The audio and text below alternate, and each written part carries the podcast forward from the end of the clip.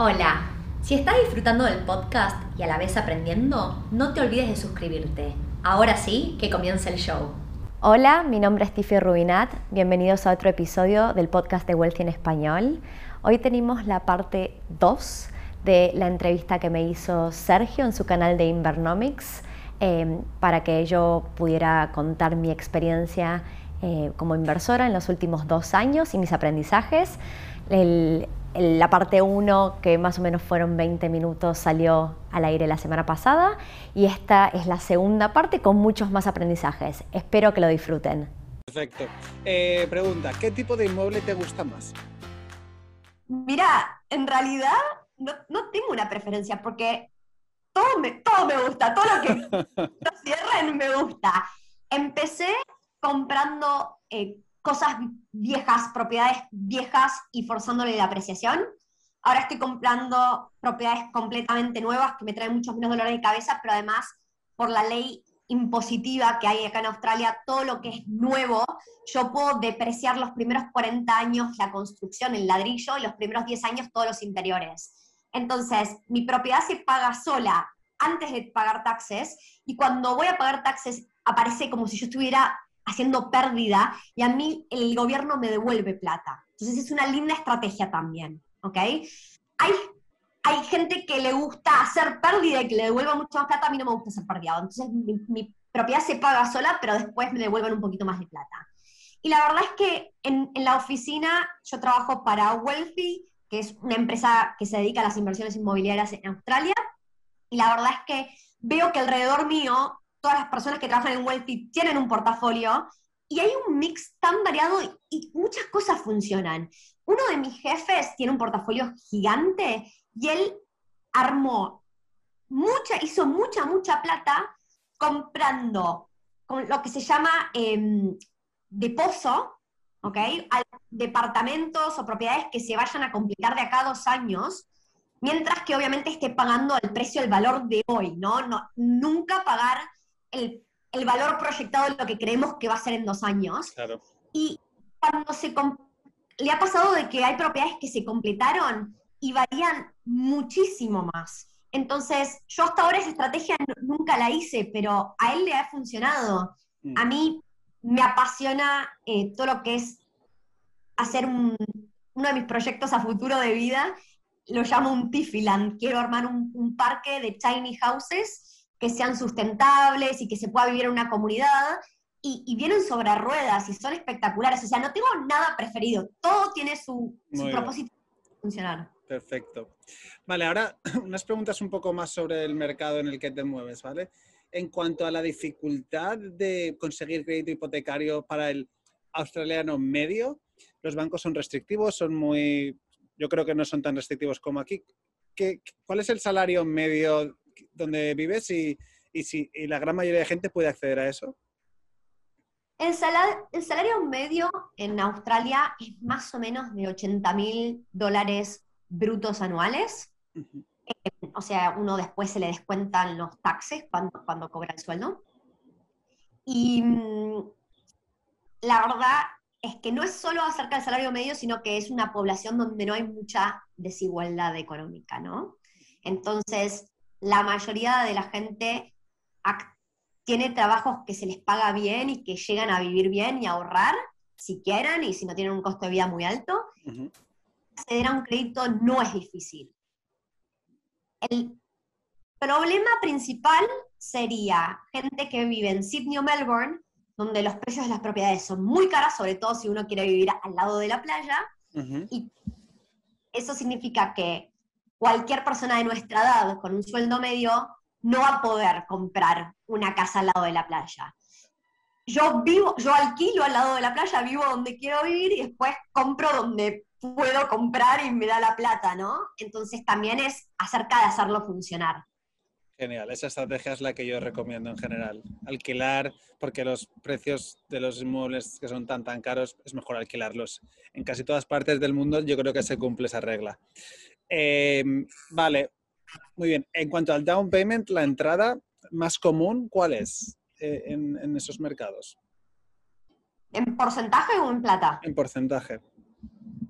El más común es o 10 o 20% en Australia.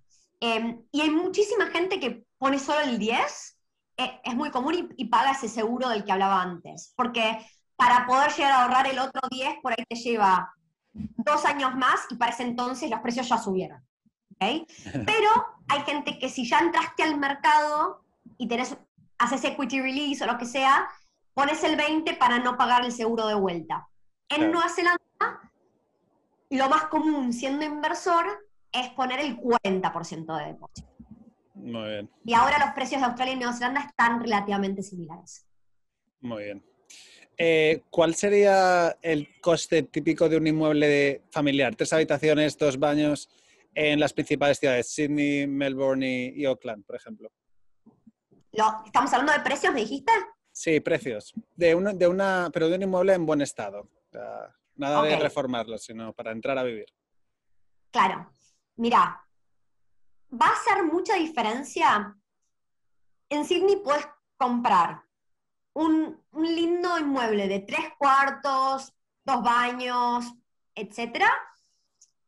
Diría que en los 600 mil dólares si te vas bien hacia el oeste, estamos hablando más, más de una hora al centro de Sydney, viene creciendo muchísimo. hay un proyecto muy grande que trae un. Sydney es una gran ciudad y tiene un solo aeropuerto hasta ahora y bastante céntrico. Entonces hay un nuevo proyecto que para el 2026 viene un segundo aeropuerto internacional y doméstico en esa, en esa área de Sydney. Viene creciendo una locura. De hecho, los precios en el west, en el oeste, crecieron más o menos en promedio 100 mil dólares en el último año. Es una locura pero con, con 600, 650 mil dólares en ese área uno compra algo de tres cuartos. Y es nuevo, y es lindo, porque es todo nuevo porque es, bastante, es un área que eran campos verdes hace 10 años atrás. Sí, sí. Uno se viene cerca del mar, cerca de la ciudad, para acceder a eso, estamos hablando de arriba del millón y pico de dólares, ¿no? Entonces, y, y viejo, y con renovación, o sea, Sí, nada, bastante caro y tiene mucho que ver con la ubicación. Claro, claro. ¿Y cuáles eh, estos, estos pisos que se compran por más de un millón, por cuánto se pueden alquilar? Te voy a dar el ejemplo. Yo, yo estoy creyendo, asumiendo que el departamento donde yo vivo, al lado del mar, no tiene vista al mar, justo da para la parte de atrás, pero tiene una terraza con vista al mar divino, es de dos cuartos, un baño, una cochera. Yo creo que ese departamento cuesta 1.2 millones de dólares. Y yo alquilo y después subalquilo el otro cuarto. Em, acá los alquileres son muy caros, más o menos por 700 dólares por semana. El Vale. total es momento. Y acá los precios de alquileres son por semana porque son tan caros. Sí, sí, son unos 3.000 dólares más o menos, casi al, al mes. ¿Cómo se ha comportado el mercado en general en los últimos dos, tres años y, y qué esperas en lo que resta de década? Ok. Australia vio un boom gigante en los últimos 10 años. Para el 2016 llegó a su pico y justo vino un- unos cambios de políticas que empezaron a restringir a los inversores extranjeros. No restringir, pueden seguir comprando, les empezaron a poner más impuestos para comprar. En ese momento, eso se combinó con que la economía australiana se empezó a desacelerar un poco y se notaba con amigos míos trabajando en distintos rubros que decían, tenemos menos trabajo, menos gente, etc. Por, por 18 meses más o menos el mercado australiano cayó, un poco se corrigieron los precios y los últimos nueve meses antes de COVID venía subiendo. Ya justo llegó COVID y pasó algo atípico que ahora voy a, voy a nombrar, em, pero hasta que explotara todo en marzo del 2020, en nueve meses casi que había recuperado la caída de los últimos 18 meses. Llegó COVID, obviamente los primeros, las primeras seis semanas la gente no sabía qué hacer, qué, qué va a pasar, y el mercado se estaba comportando como que no se movía. En los últimos meses fue una locura lo que empezó a crecer, lo que creció el mercado. Y tiene mucho que ver con que no hay oferta en el mercado. Hay mucha demanda y poca oferta. Como que la gente ahora es como que, y no, hasta que no vuelva a la normalidad no quiero vender porque no sé qué puedo comprar. En, el reporte del primero de marzo del 2021 ya decía que se habían alcanzado los nuevos récords en precios en todas las grandes ciudades versus el, el alto del 2016, el pico del 2016. Y más o menos el promedio es que los precios están creciendo 100 mil dólares mensuales. Es una locura. Entonces, todo viene subiendo y se viene superando mes a mes los el récord del 2016. Claro, claro, claro. Sí, es que además, yo es que como eh, globalmente vivimos en un mundo donde no sé ahora mismo qué, puede, qué rentabilidad se puede sacar a un depósito bancario, en, por ejemplo, en, ahí en Australia. Políticas económicas que tomó el gobierno durante COVID para incentivar eh, la industria inmobiliaria y las construcciones es, que las, las, tasas, que el, RBA es, la, se llama Reserve Bank of Australia, que es el Banco Central.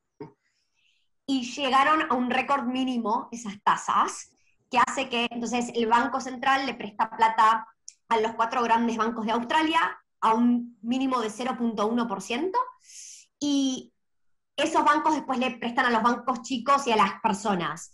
Mientras que yo hace unos años atrás ponía mi plata en una caja de ahorro y el banco me daba 2.85% per annum y me pagaba todos los meses un interés, ahora creo que me pagan un 0.2% anual. Entonces, justamente lo que, lo que el gobierno quiere es que la gente no, no tenga sentido ahorrar esa plata y guardársela y como están imprimiendo, inyectando plata al mercado, uno quiere ponerla en ladrillos, porque si va, va a haber una inflación un poco más grande en los siguientes meses, y eso es lo que yo espero. Más allá de que el mercado viene creciendo y muy bien, a medida que se sale de esta recesión, empieza a, a, fluir más plata en el mercado, y va a haber una inflación un poco más alta que lo que se vio en los últimos cinco años. En los últimos cinco años la inflación de Australia más o menos fue del 1.8% anual. No espero una, una inflación tan grande como la de Latinoamérica, pero sí una inflación un poquito más alta. Entonces, el mercado viene creciendo, pero además, por la inflación espero que el mercado crezca un poquito más de lo que viene creciendo. Sí, correcto. No hay, no hay lugar donde poner el dinero y al final la gente, yo es que creo que eso va a pasar en todas partes. Además, yo es que siempre digo que aquí en España hay gente a veces que cree que, que no puede haber otro boom porque, o otra burbuja porque ya ocurrió y que eh, aprendimos la lección. Y yo digo, yo no conozco ningún sitio donde no se hayan repetido booms o burbujas, o sea que y más con estas políticas monetarias, con lo cual es cuestión de tiempo que llegue aquí. Por eso hay que estar preparado. Y, ver países como Australia, obviamente no son mercados iguales, pero dale tiempo y, verás. Es que es eso, es, no solo es el crecimiento real, sino que es el crecimiento a, medida que se actualiza la moneda y hay inflación. esto es una filosofía personal, pero nosotros siempre vamos a ver ciclos de de booms eh, de mercado de 10, 15 años. Yo me crecí en Argentina, estamos acostumbrados que cada 15 años haya una crisis. Es lo que sucede, ¿no? Y después se toca a fondo y se vuelve a salir. Y cada crisis es distinta a la anterior. Y uno no sabe que se viene una recesión, pero uno no, puede predecir el por qué va a ser el, el, el driver de esa crisis. Nadie podía, bueno, algunas personas lo podían predecir. Yo no lo podía predecir que iba a ser COVID, pero yo sabía que algo pasaba. Y si no era COVID iba a ser otra cosa, Australia venía como entrando en esa recesión, pero tuvo dos eh, cuatrimestres consecutivos de, no generar, eh, de generar déficit y ya volvió a retomar. Australia es una isla, está muy alejada del mundo, pero lo que voy es, cuando yo pensaba en el pasado que se venía una crisis y yo decía, voy a salir a comprar cuando todo el mundo tiene miedo, y eso no sucedió, los, los precios no cayeron, lo que yo en ese momento no entendía es que yo estaba comparando solo con la crisis global financiera del 2008. Esa crisis fue a raíz de las propiedades, pero si uno después va a la crisis del 2000, que, que hubo a nivel global 99-2000 y la anterior, todas tuvieron motivos distintos. En todas las otras crisis, por ahí hay una corrección en el mercado, pero después los precios siguen subiendo, siempre suben. Sí, pero está montado el sistema así, sobre todo los inmuebles de calidad en ciudades importantes. Así que sí, estoy totalmente de acuerdo. Y encontrar el momento, el, el bottom of the market es imposible, con lo cual hay que, hay, que, hay que ir acumulando con cabeza y sin comprar cosas que no tengan sentido, desde luego. Perfecto. Eh, y para, para la gente de Europa, eh, ¿es complicado invertir en, en esos países? Eh, me has comentado el tema de habrá más impuestos como hay aquí, quizá requieran mayores entradas, ¿no? Ma- un down payment mayor. ¿Es posible? ¿Cómo funciona? Se puede, es- se requiere un depósito mayor, aproximadamente del 35% es el depósito para inversores extranjeros. Ujú. y hay, hay unas, algunas tasas adicionales, pero se puede hacer. Y realmente, incluso con las tasas, sigue siendo una muy buena performance del mercado cuando uno ve que las propiedades crecen como crecen en valor en Australia. Mm, Con lo cual, yo ahora estoy teniendo una situación muy única donde cada vez, eh, a raíz del, del podcast que hago acerca, doy mucha información centrada en Australia, ¿no? El podcast se llama, es el podcast de Wealthy en español, y cada vez me habla más gente sentada en Latinoamérica, en Argentina en particular, porque mucha gente me conoce a mí o a, o a mi familia o a algún amigo en Argentina, gente que dice, no confío en la economía argentina, ya no quiero meter más plata acá, quiero sacarla de acá, invertir en un país, y consideran sus opciones, ¿no? Opciones como Estados Unidos, Reino Unido, España, etcétera. Y Australia, la verdad es que es una muy linda opción a considerar. Lo que tiene es que para entrar, diría que el monto mínimo que se requiere, lo calculé en dólar estadounidense para un cliente la semana pasada, el monto mínimo son más o menos 110 mil dólares americanos. Claro, Entre 110 mil y 150 mil es un lindo monto para empezar a invertir. claro. Perfecto. Bueno, para gente que ya tenga más... Para gente joven va a ser más complicado, pero para gente ya con cierta carrera y con un nivel de ahorros bueno, pues sí que puede ser interesante. Desde luego que es un país y ciudades muy interesantes. Una cosa, esto me interesa bastante también. eh, eh, las hipotecas que se dan en Australia, ya hemos hablado un poco de, del down payment y todo esto. ¿Cuáles son, o sea, qué es lo que más se firma? ¿A 30 años? Eh, me dijiste, creo recordar que no hay tipo fijo en Australia. ¿Es posible? Exacto. Es a 30 años, las tasas fijas son por 1, 2, 3 años, no más. Y después se convierten en variables. Y hay dos tipos de préstamo. Un préstamo que se llama Principal and Interest. Básicamente el principal es el monto que yo le pido al banco y los intereses vienen adicionalmente. Entonces, en el, en Principal and Interest, asumiendo que siempre es la misma tasa de interés, se paga lo mismo todos los meses, es simplemente que al principio pago mucho interés y un poquito del principal, y a medida que voy reduciendo mi deuda, el monto total no cambia, pero cada vez pago más principal y menos interest. Ujú. Otro tipo de préstamo se llama interest only, no es eterno, máximo por cinco años, y durante esos cinco años no pago nada del principal, no estoy devolviendo mi deuda, y solo pago los intereses mes a mes. Y cuando se termina el año 5, se convierte en principal and interest los siguientes 25 años. Muy bien, muy bien. ¿Y qué es lo más, lo que más se suele pedir? ¿El, el primer tipo o el segundo? Te voy a ser honesta, no sé qué es lo que más se suele pedir. Ujú. Sé que mucha gente pide interest only porque no llega a repagar el principal and interest. Y mi filosofía es, yo no puedo dar a- em, ayuda financiera, no, no, no estoy calificada para eso, pero puedo hablar de mi experiencia. Yo creo que si alguien está comprando su hogar, tiene que reducir la deuda. Y si no puede llegar a los repagos de un principal and interest, eso es una buena indicación de que no debería estar comprando ese inmueble para vivir. Correcto. Ahora, inversiones, a mí me gusta hacer interest only porque todo el interés se puede deducir de los taxes, es una estrategia y yo toda la plata que me ahorro la sigo reinvirtiendo. Entonces, en mi estrategia de inversión yo prefiero no empezar a pagar la deuda y comprar la mayor cantidad de inmuebles en los siguientes años y armar un buen portafolio. Y en el futuro, con el crecimiento, en vez de tener que salir a, a repagar todo por ahí, vendo uno de esos inmuebles y con la ganancia pago varias de las deudas. Esa es mi estrategia, Ujú. pero nada, Sí, sí. hay todo en el mercado. Perfecto. Ok.